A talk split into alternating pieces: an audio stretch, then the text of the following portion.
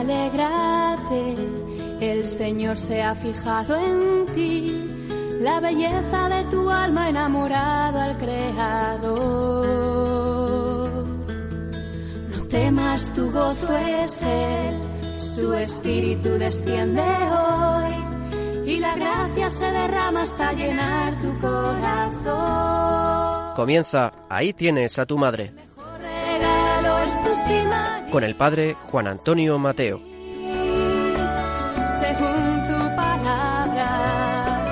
He aquí la esclava del Señor. El mejor regalo es tu sí, María, hágase en mí. Según tu palabra. He aquí la esclava del Señor.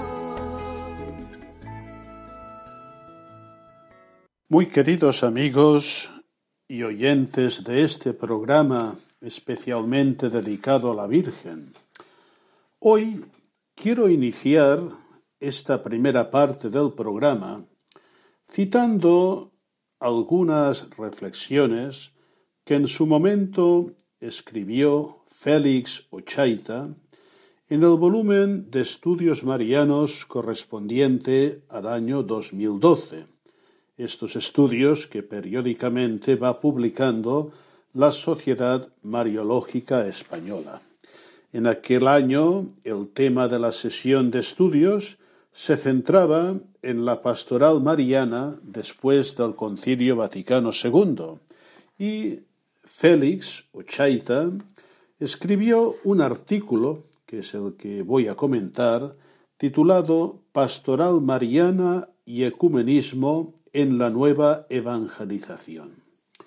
Me ha parecido oportuno tratar este tema porque este programa se emite cuando está a punto de finalizar el octavario de oración para la unidad de los cristianos. Para todo cristiano, para todo católico, para todo hijo de la Virgen, la unidad de todos los seguidores de Cristo no es una cuestión secundaria. En la introducción del mencionado artículo, el autor comentaba algunas frases del magisterio de la Iglesia. En primer lugar, una frase del decreto Unitatis Redintegratio del Concilio Vaticano II, que dice así, la división de los cristianos contradice abiertamente a la voluntad de Cristo, es un escándalo para el mundo y daña a la causa santísima de la predicación del Evangelio a todos los hombres. También otra cita, la fuerza de la evangelización quedará muy debilitada si los que anuncian el Evangelio están divididos entre sí por tantas clases de rupturas. Y comentaba Félix Ochaita, escuchar afirmaciones como estas hoy nos parece lo más natural y lógico. Lo extraño es que, al menos aparentemente, sigamos tan distantes aún, a pesar de tantos trabajos y oraciones que el Vaticano II promovió y comenta, en el segundo año de su pontificado, el Papa Juan Pablo II se atrevió a decir ante el patriarca ortodoxo Dimitrios, en su sede del Fanar, el 30 de noviembre de 1979, las siguientes palabras. Me parece que la cuestión que debemos plantearnos no es tanto la de saber si podemos restablecer la plena comunión, sino más bien si tenemos aún derecho de permanecer separados. Debemos plantearnos esta cuestión en nombre mismo de nuestra fidelidad a la voluntad de Cristo sobre la Iglesia. La voluntad de Cristo, queridos amigos, la tenemos muy clara. La voluntad de Cristo es la unidad. Él ora al Padre para que todos seamos uno, como Él y el Padre son uno. Y nos envía el Espíritu para que haga posible esta unidad. Y la voluntad de Cristo es la voluntad de María, porque María quiere lo que quiere Cristo.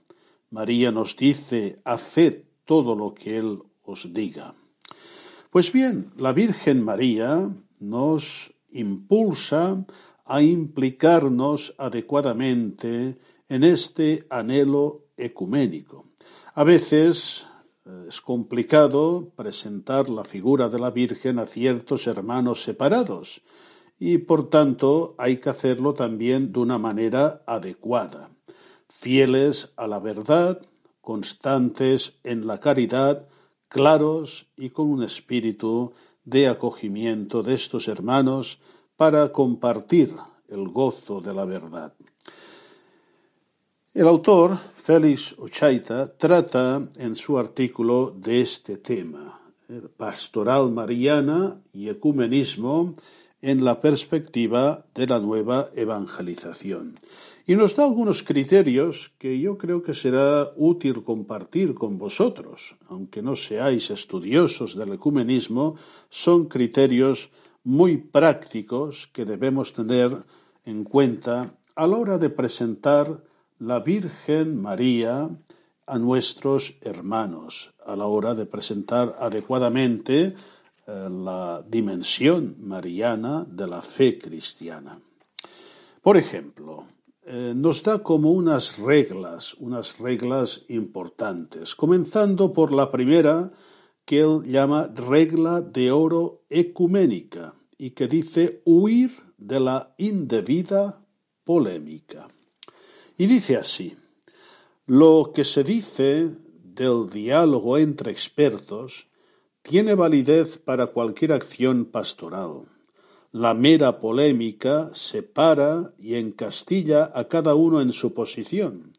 El oyente de la palabra salvadora no sabe a qué carta quedarse si ve que unos cristianos echan a otros en cara excesos o defectos en relación con la Madre del Señor. El católico ha de abandonar para siempre aquella presentación de los protestantes como enemigos en bloque de María. Lo mismo que éstos no deberían jamás acusar a los católicos de mariolatría. Por nuestra parte, al anunciar el misterio de María, explicaremos que todos la reconocemos como la madre de Jesús, el Hijo de Dios. Estas son anotaciones interesantes, ¿eh? porque hay que tener en cuenta que en el mundo de la Reforma se han dado pasos muy importantes de reconocimiento de la figura y de la misión de la Virgen en el transcurso de la fe cristiana. Nos dice el autor que son de gran interés las preciosas observaciones que hace Pablo VI en la Marialis Cultus, este documento que hemos citado tantas veces y que es fundamental, cuando comenta la orientación ecuménica del culto a la Virgen.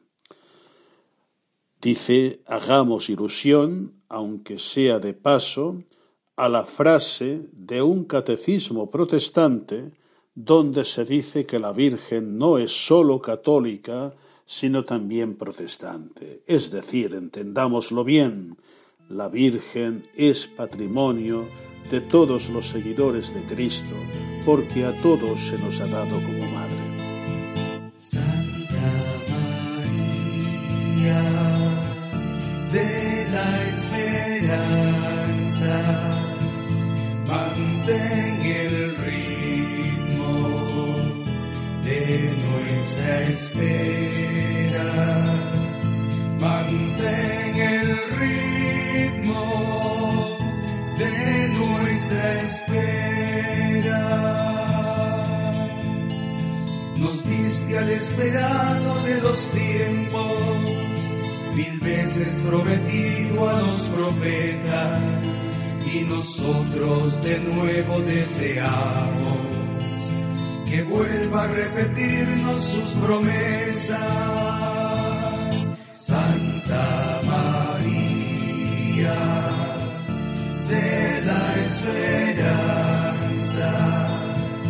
mantén el ritmo de nuestra espera, mantén el ritmo de nuestra espera.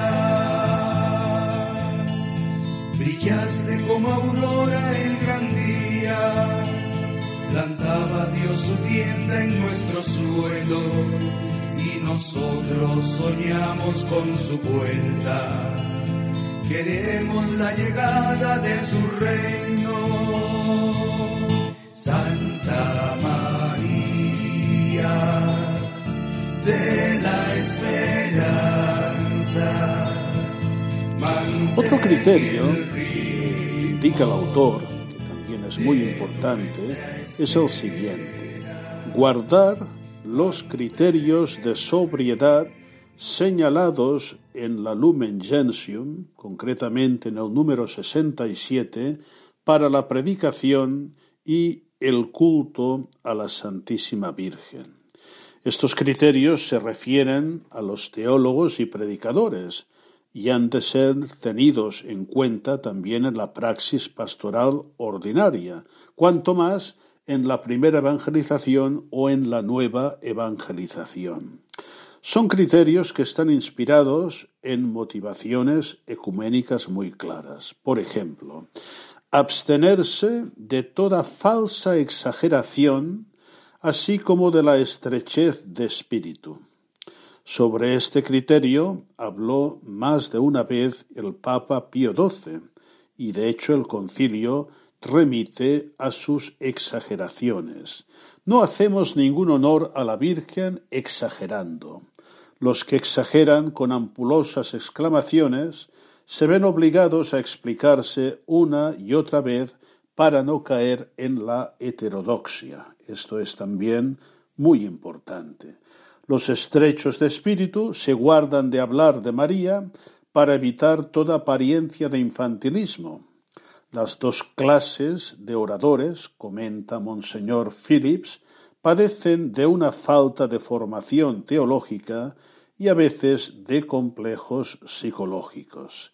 Este criterio, digámoslo también, vale con la misma eficacia para catequistas, evangelizadores, misioneros y escritores. Por tanto, lo que se trata es de hablar de la Virgen con propiedad, con una sólida formación eh, doctrinal, teológica, bíblica y litúrgica.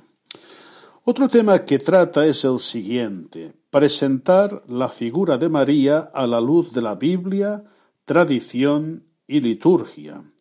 Y esta es la metodología que sigue Lumen Gentium en todo el capítulo impregnado de espíritu ecuménico. Las razones de ello, dice Félix Ochaita, están al alcance de cualquiera. La Biblia nos une a todos los cristianos. El problema reside en cómo leerla y en concreto en cómo leer los pocos textos explícitos mariológicos a la luz de la analogía de la fe. La Marialis Cultus de Pablo VI da orientaciones concretas y es modelo para un auténtico ecumenismo. También hay que decir que con los orientales poseemos una común tradición que algunos anglicanos también respetan. Por tanto, hay que mirar con qué interlocutor hablando hablamos para ver el punto de partida en que estamos. Otro punto que propone el autor es el siguiente proponer y explicar la función y privilegios de María en relación y dependencia de Cristo. Este es un horizonte muy importante, el horizonte cristológico. Nunca separar a María de Cristo.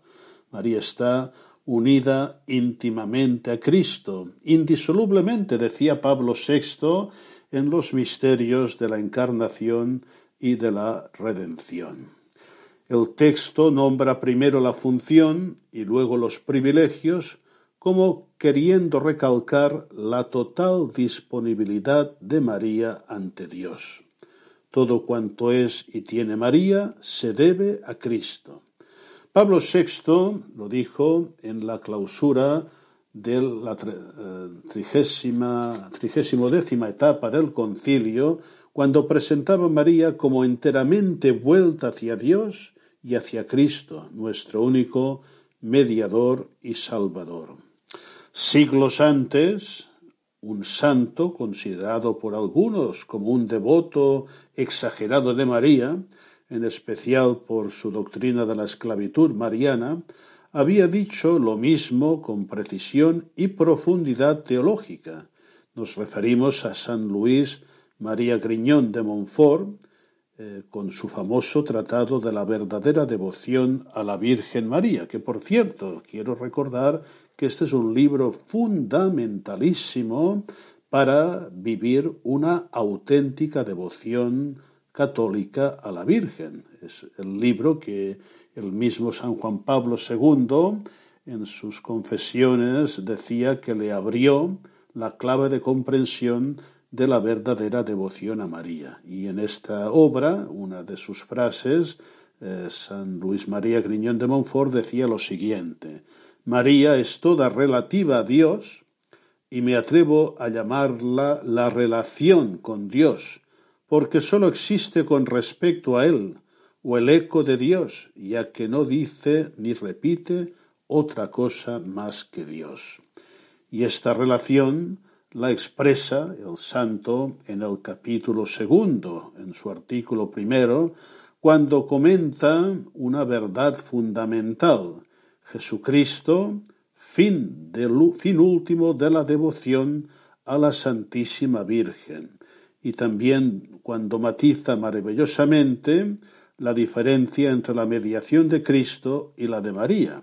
Escribe concretamente, para ir a Jesús es preciso ir a María, que es nuestra medianera por intercesión. Para ir al Padre Eterno es necesario ir a Jesús, que es nuestro mediador de redención. En San Luis María Griñón de Montfort, observa Félix Ochaita, hay más equilibrio del que pudiera dar a entender su vocabulario mariano, a veces muy radical. Algo similar puede decirse de San Maximiliano Kolbe, eh, que también algunos tachaban como muy mariocéntrico y exagerado. Pablo VI, en la homilía de su beatificación, lo defendió de esta acusación injusta, haciendo ver que para el padre Kolbe, Cristo conserva no sólo el primer puesto, sino el único puesto necesario y suficiente, hablando en términos absolutos en la economía de la salvación.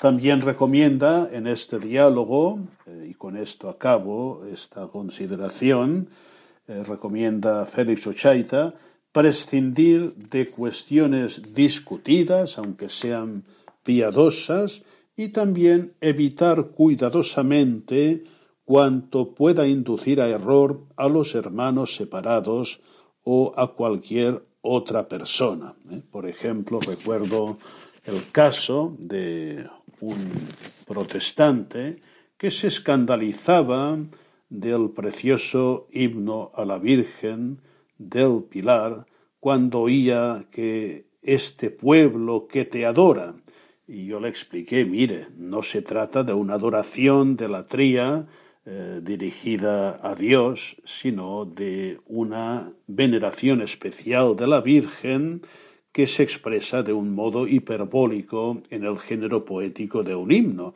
Pero es verdad, eh, puede dar lugar a confusión a alguien que no está formado en esta fe católica que nosotros eh, con gran gozo profesamos. Pues bien, estos son algunos elementos de este artículo que yo os, convido a, a leer, a meditar en esta perspectiva ecuménica, para que realmente también nuestra devoción a la Virgen María, esto es lo más grato a la Virgen, nos lleve a ser constructores de esta unidad querida por Cristo.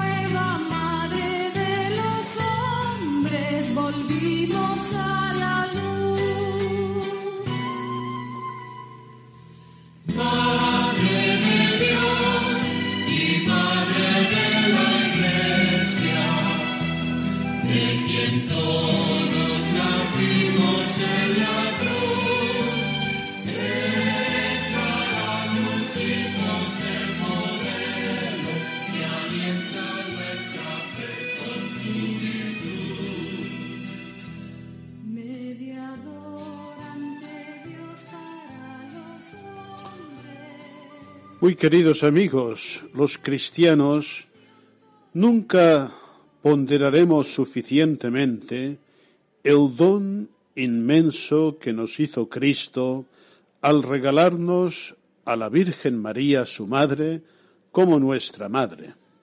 Solo desde la experiencia de la fe profunda y de la oración podemos captar la profundidad de este don.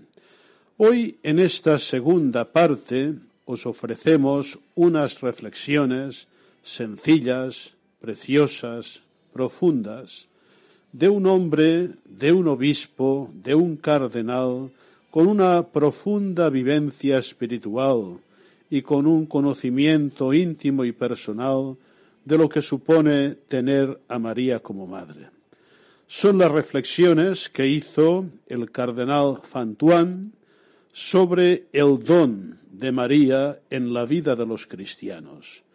Proceden del último retiro espiritual que predicó a sacerdotes y creo que nos hará mucho bien escucharlas, meditarlas y sobre todo vivirlas. Vamos pues a escuchar estas reflexiones que nos va a ofrecer nuestra colaboradora Guadalupe. Recuerdo que en cierta ocasión, dando catequesis a los niños, les pedí si podían darme a su madre. Me respondieron a coro que no, porque la madre es la cosa más preciosa. Pero Jesús nos dio a su madre, y el regalarnos a María es un gran don que Jesús nos hace después de su cuerpo y su sangre. Ciertamente, cada uno de nosotros tiene en su vida espiritual su santuario mariano preferido, en el que ha recibido muchas gracias. Cada uno, en su vocación, tiene gracias recibidas de María, y cada uno de nosotros tiene su oración mariana preferida. Os cuento mi experiencia. En mi país está el Santuario Nacional de Lavang, donde se apareció la Virgen hace más de 200 años, un hecho reconocido por la Santa Sede. En mi vida de sacerdote estoy vinculado a Nuestra Señora de Lourdes. Cuando llegué a Europa a estudiar, iba todos los años desde 1957 a rezar a Lourdes. Recuerdo que cuando me arrodillé en la gruta, me pareció oír la voz de María que le decía a Bernardet, No te prometo alegrías o consuelos, sino pruebas y tribulaciones. Yo hice lo que pude para convencerme de que aquellas palabras eran para Bernardet y no para mí. Al año siguiente volví y oí de nuevo aquellas palabras, pero mi vida transcurría bien. Estudiaba, era ya profesor, rector de seminario, obispo, consultor del Pontificio Consejo de los Laicos. Cada año cuando volvía a Lourdes, oía las mismas palabras, pero en mi vida, en mi diócesis, había alegría y amor, de modo que me convencí de que aquellas palabras no eran para mí. Llegó el año 1975. Los comunistas invadieron el sur de Vietnam. Pasaron por mi diócesis pero sin causar daño. Decidí quedarme con mi pueblo, se lo encomendé todo a la Virgen y una vez más pensé que aquellas palabras que oí en Lourdes no iban dirigidas a mí, porque si no, los comunistas me habrían matado. Luego, Pablo VI me, envió a la diócesis de Saigón, a 400 kilómetros al sur. Cuando los comunistas llegaron a Saigón, dijeron que el nombramiento de un obispo por parte de la Santa Sede sin acuerdo con el gobierno significaba un complot del Vaticano y de los imperialistas americanos, que cuando se tenían que marchar del país ponían a un joven obispo para continuar la lucha anticomunista. El 15 de agosto me detuvieron, me invitaron al Palacio de la Presidencia y allí me detuvieron, no lo hicieron fuera para evitar la reacción del pueblo. En ese momento comprendí que la Virgen de Lourdes me había dicho la verdad y que iba a comenzar mi vía crucis. Te reservo pruebas y tribulaciones. Esto lo viví durante trece años en la cárcel. Y después me expulsaron, me exiliaron. Las palabras de la Virgen sí que iban dirigidas a mí. Cada cambio en mi vida estuvo acompañado de pruebas. A los pocos meses de ser ordenado sacerdote, siendo vicario parroquial, contraje una tuberculosis aguda que puso mi vida en peligro. Me curé el 8 de diciembre de 1953 y pude comenzar el año mariano. Cuando me nombraron cardenal, me descubrieron un tumor, pero la Virgen me ayuda. Y si me preguntáis cuál es mi oración mariana preferida, respondo, el acordaos, que mi madre me enseñó siendo niño y que rezo desde entonces. Cuando tuve que predicar al Santo Padre, muchos cardenales me preguntaron si tenía miedo de hablar delante del Papa y de tantas personalidades de la curia. Respondí sinceramente que no tenía miedo. Aunque soy muy tímido y antes de afrontar cualquier cosa, incluso antes de celebrar la misa, recito un acordaos y enseguida estoy dispuesto a hacer lo que debo. También recito el acordaos antes del ofertorio y después de la comunión para darle gracias a la Virgen. ¿Por qué nos pide Jesús que amemos a la Virgen? ¿Por qué nos ha dejado a su madre? Porque Jesús siguió la voluntad de su Padre, el cual, cuando lo envió al mundo, quiso que hubiera un regazo, un corazón que lo recibiera. Igual que en el cielo estaba en el amor e insinu patris, Dios quiso que en la tierra estuviera en el amor e insinu matris. Un libro de la Iglesia Ortodoxa, Filolacai, explica que para amar a Jesús y tener la fuerza de resistir a las muchas tentaciones del mundo, hay que invocar siempre el nombre de Jesús y el de María, siempre, siempre, incluso cuando nos despertamos por la noche. También es un don y una gracia en nuestra vida la palabra de Santa Teresa del Niño Jesús, la cual dijo que hubiera deseado ser sacerdote para poder predicar a María, nosotros podemos realizar el deseo de Santa Teresa. María es amor. Dios hizo una imagen en el mundo para que recibiera a Jesús, y esta imagen de la Santísima Trinidad es María. Junto a la cruz, María recibe como hijos suyos a todos los discípulos de Jesús y a toda la humanidad, no solo a los santos, sino también a los pecadores. Acepta a Juan, pero también al ladrón, cuando Jesús dice, Hoy estarás conmigo en el paraíso, María acepta su papel de Mater Misericordiae. Luego transcurre su vida con el apóstol, el predilecto, compartiendo su solicitud por el reino. De ella Juan vuelve a aprender lo que había aprendido de Jesús. Dios es amor y nosotros estamos llamados a ser solo amor. Por eso María se convierte en una presencia en nuestra vida sacerdotal. Sentimos esta gracia, imploramos de María la gracia de su presencia cerca de nosotros. Por la vida de los santos vemos que el demonio tiene miedo de esto. El maligno teme a los que aman a María. A San Juan Bosco, que es un hijo de María, el demonio lo importunó, mucho. Incluso hizo que se hundiera su iglesia y mandó a muchas personas a matarlo, pero don Bosco siempre fue salvado.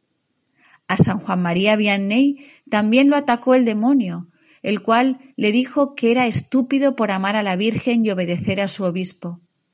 Si un sacerdote ama a María, tiene la protección de María consigo y no ha de temer nada.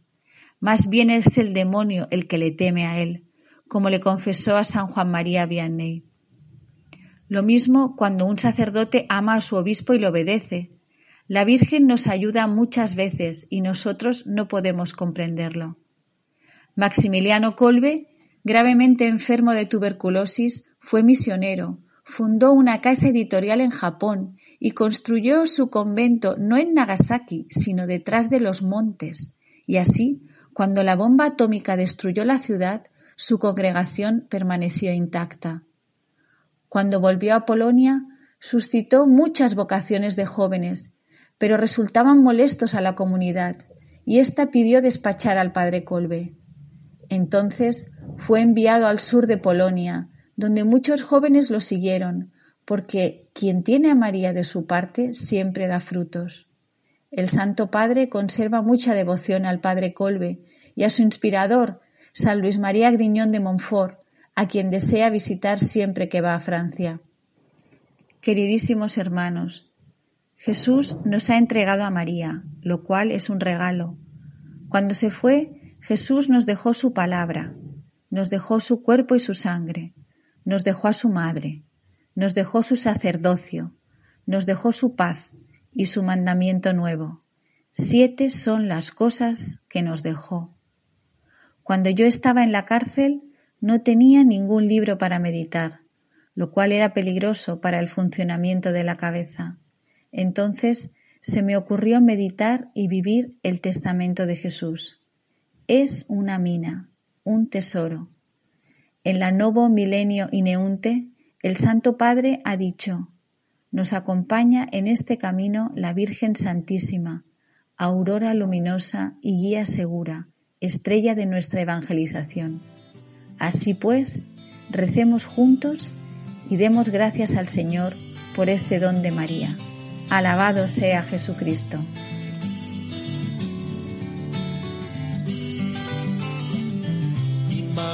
Inmaculada Virgen en el cielo, celebran hoy tu santa concepción. Inmaculada Reina desde el suelo, levantamos las voces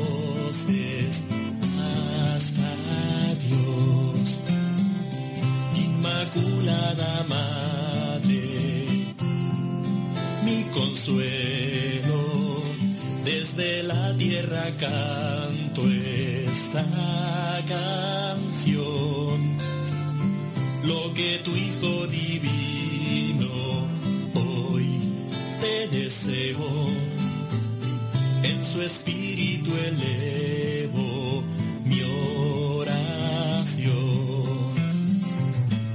Eres la toda santa, la madre del Señor. Eres la inmaculada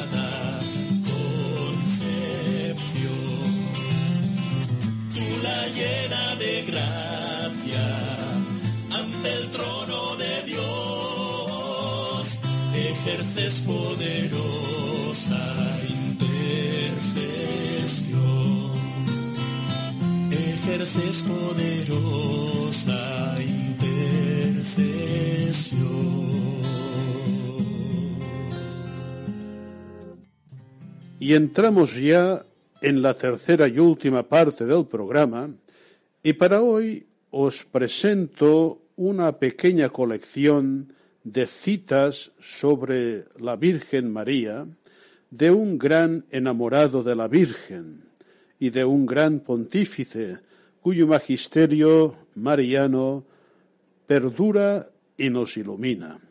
Se trata, como adivinaréis, del Papa San Juan Pablo II y este conjunto de citas, de documentos, de intervenciones suyas sobre la Virgen, nos van a presentar un panorama muy bonito, muy completo de lo que supone la Virgen María en la vida del cristiano y en la vida de la Iglesia.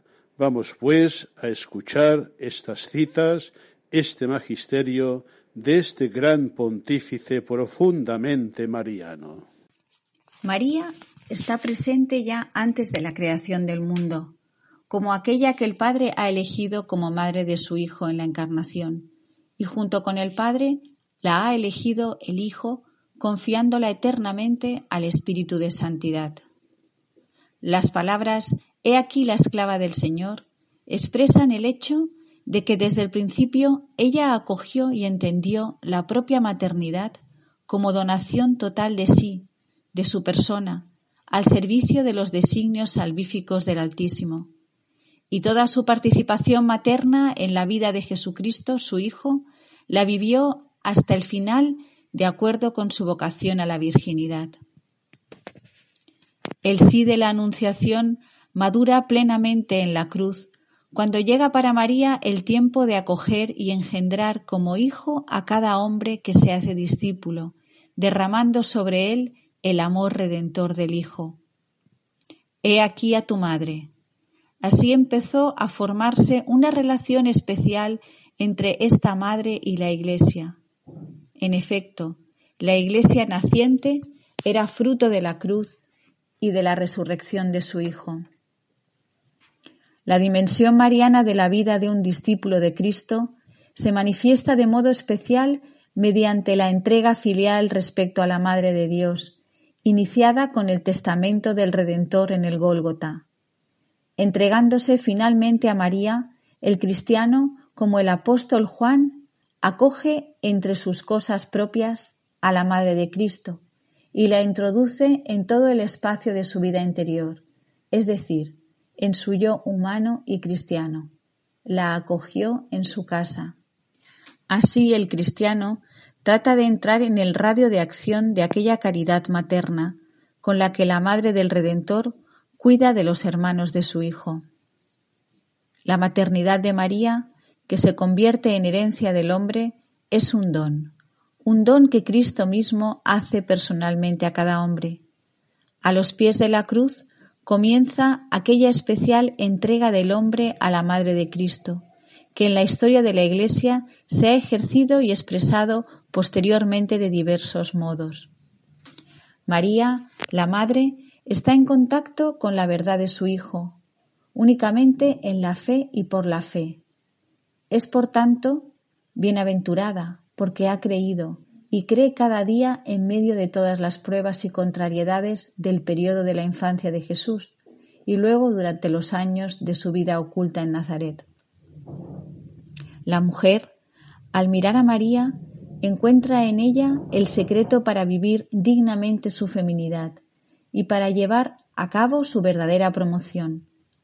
A la luz de María, la Iglesia lee en el rostro de la mujer los reflejos de una belleza que es espejo de los más altos sentimientos de que es capaz el corazón humano, la oblación total del amor, la fuerza que sabe resistir a los más grandes dolores, la fidelidad sin límites, la laboriosidad infatigable y la capacidad de conjugar la intuición penetrante con la palabra de apoyo y de estímulo.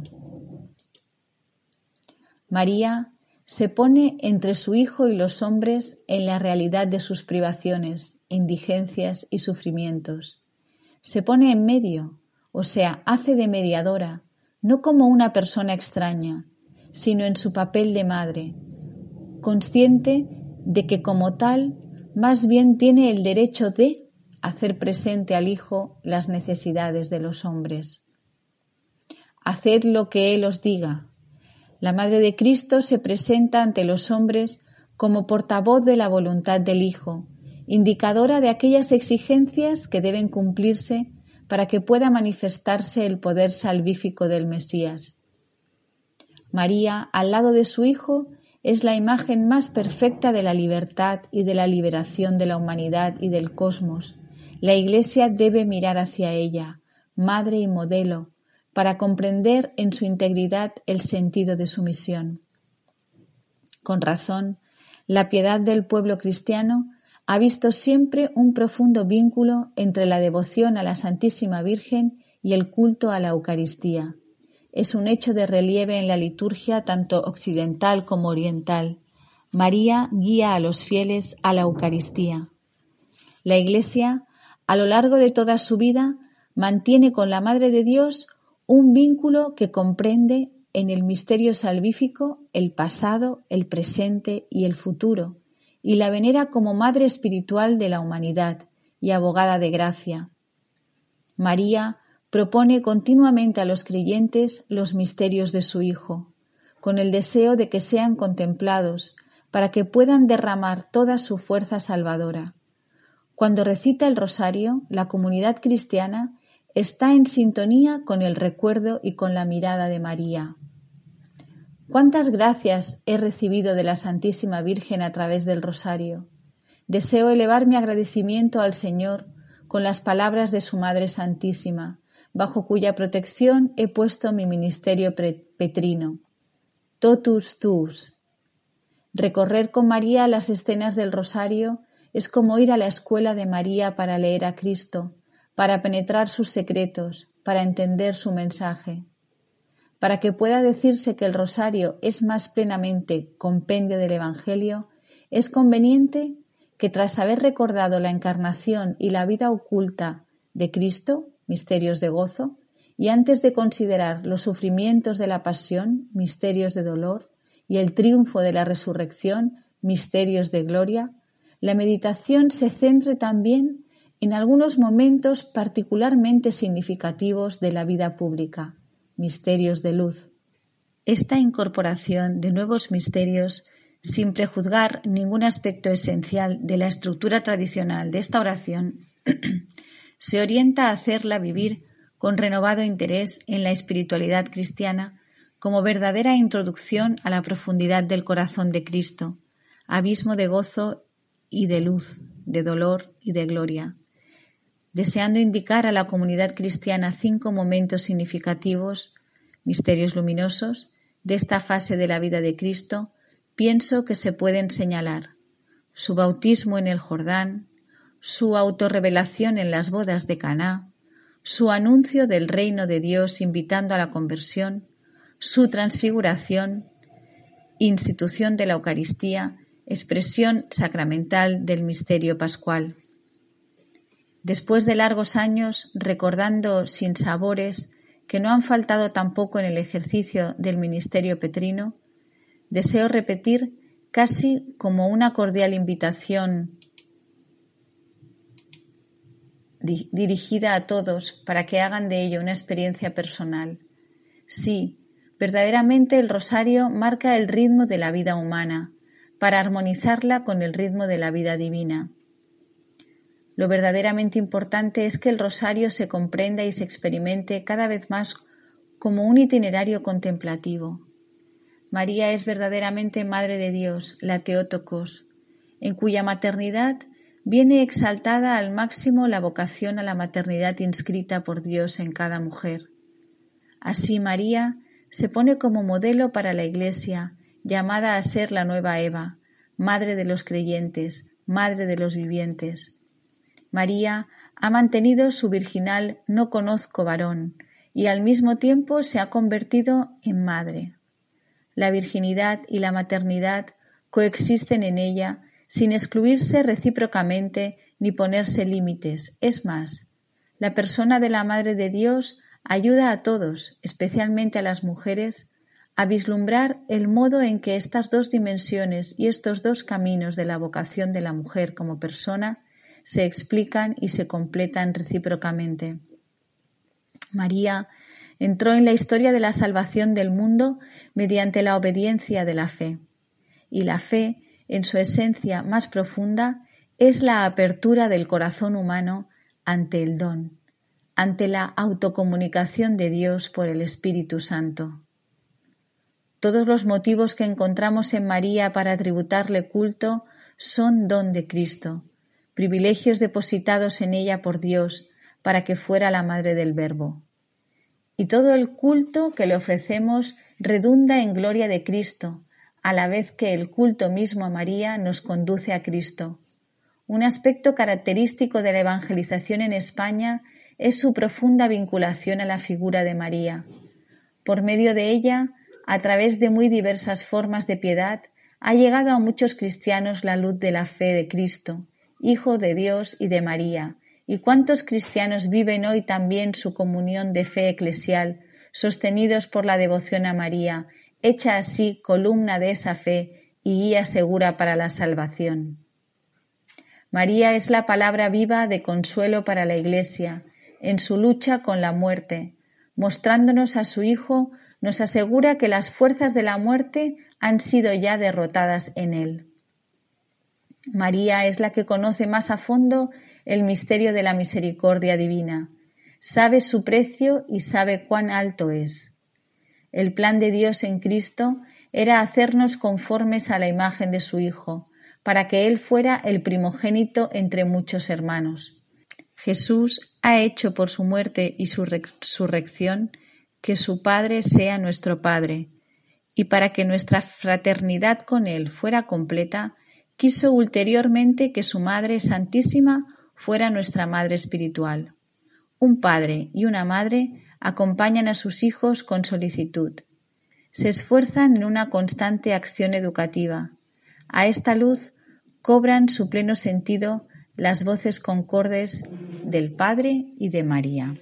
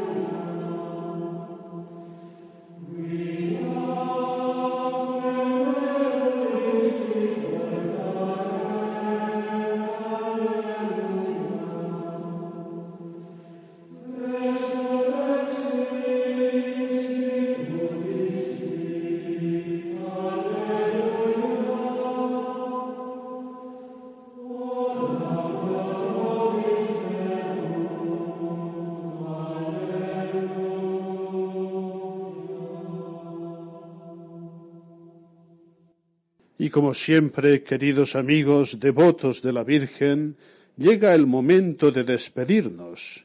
El programa ha acabado.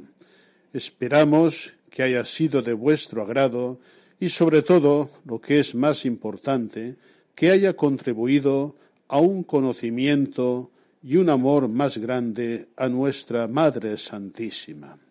En estos días que quedan muy poquitos, hoy y mañana, os recomiendo que recemos mucho a la Virgen por el don de la unidad de todos sus hijos. María quiere que sus hijos estemos unidos en la misma fe, en la misma concordia de la caridad, en el mismo testimonio del Evangelio, para que, como decía Cristo, el mundo crea, el mundo se convierta a Dios. Hasta muy pronto, si Dios quiere.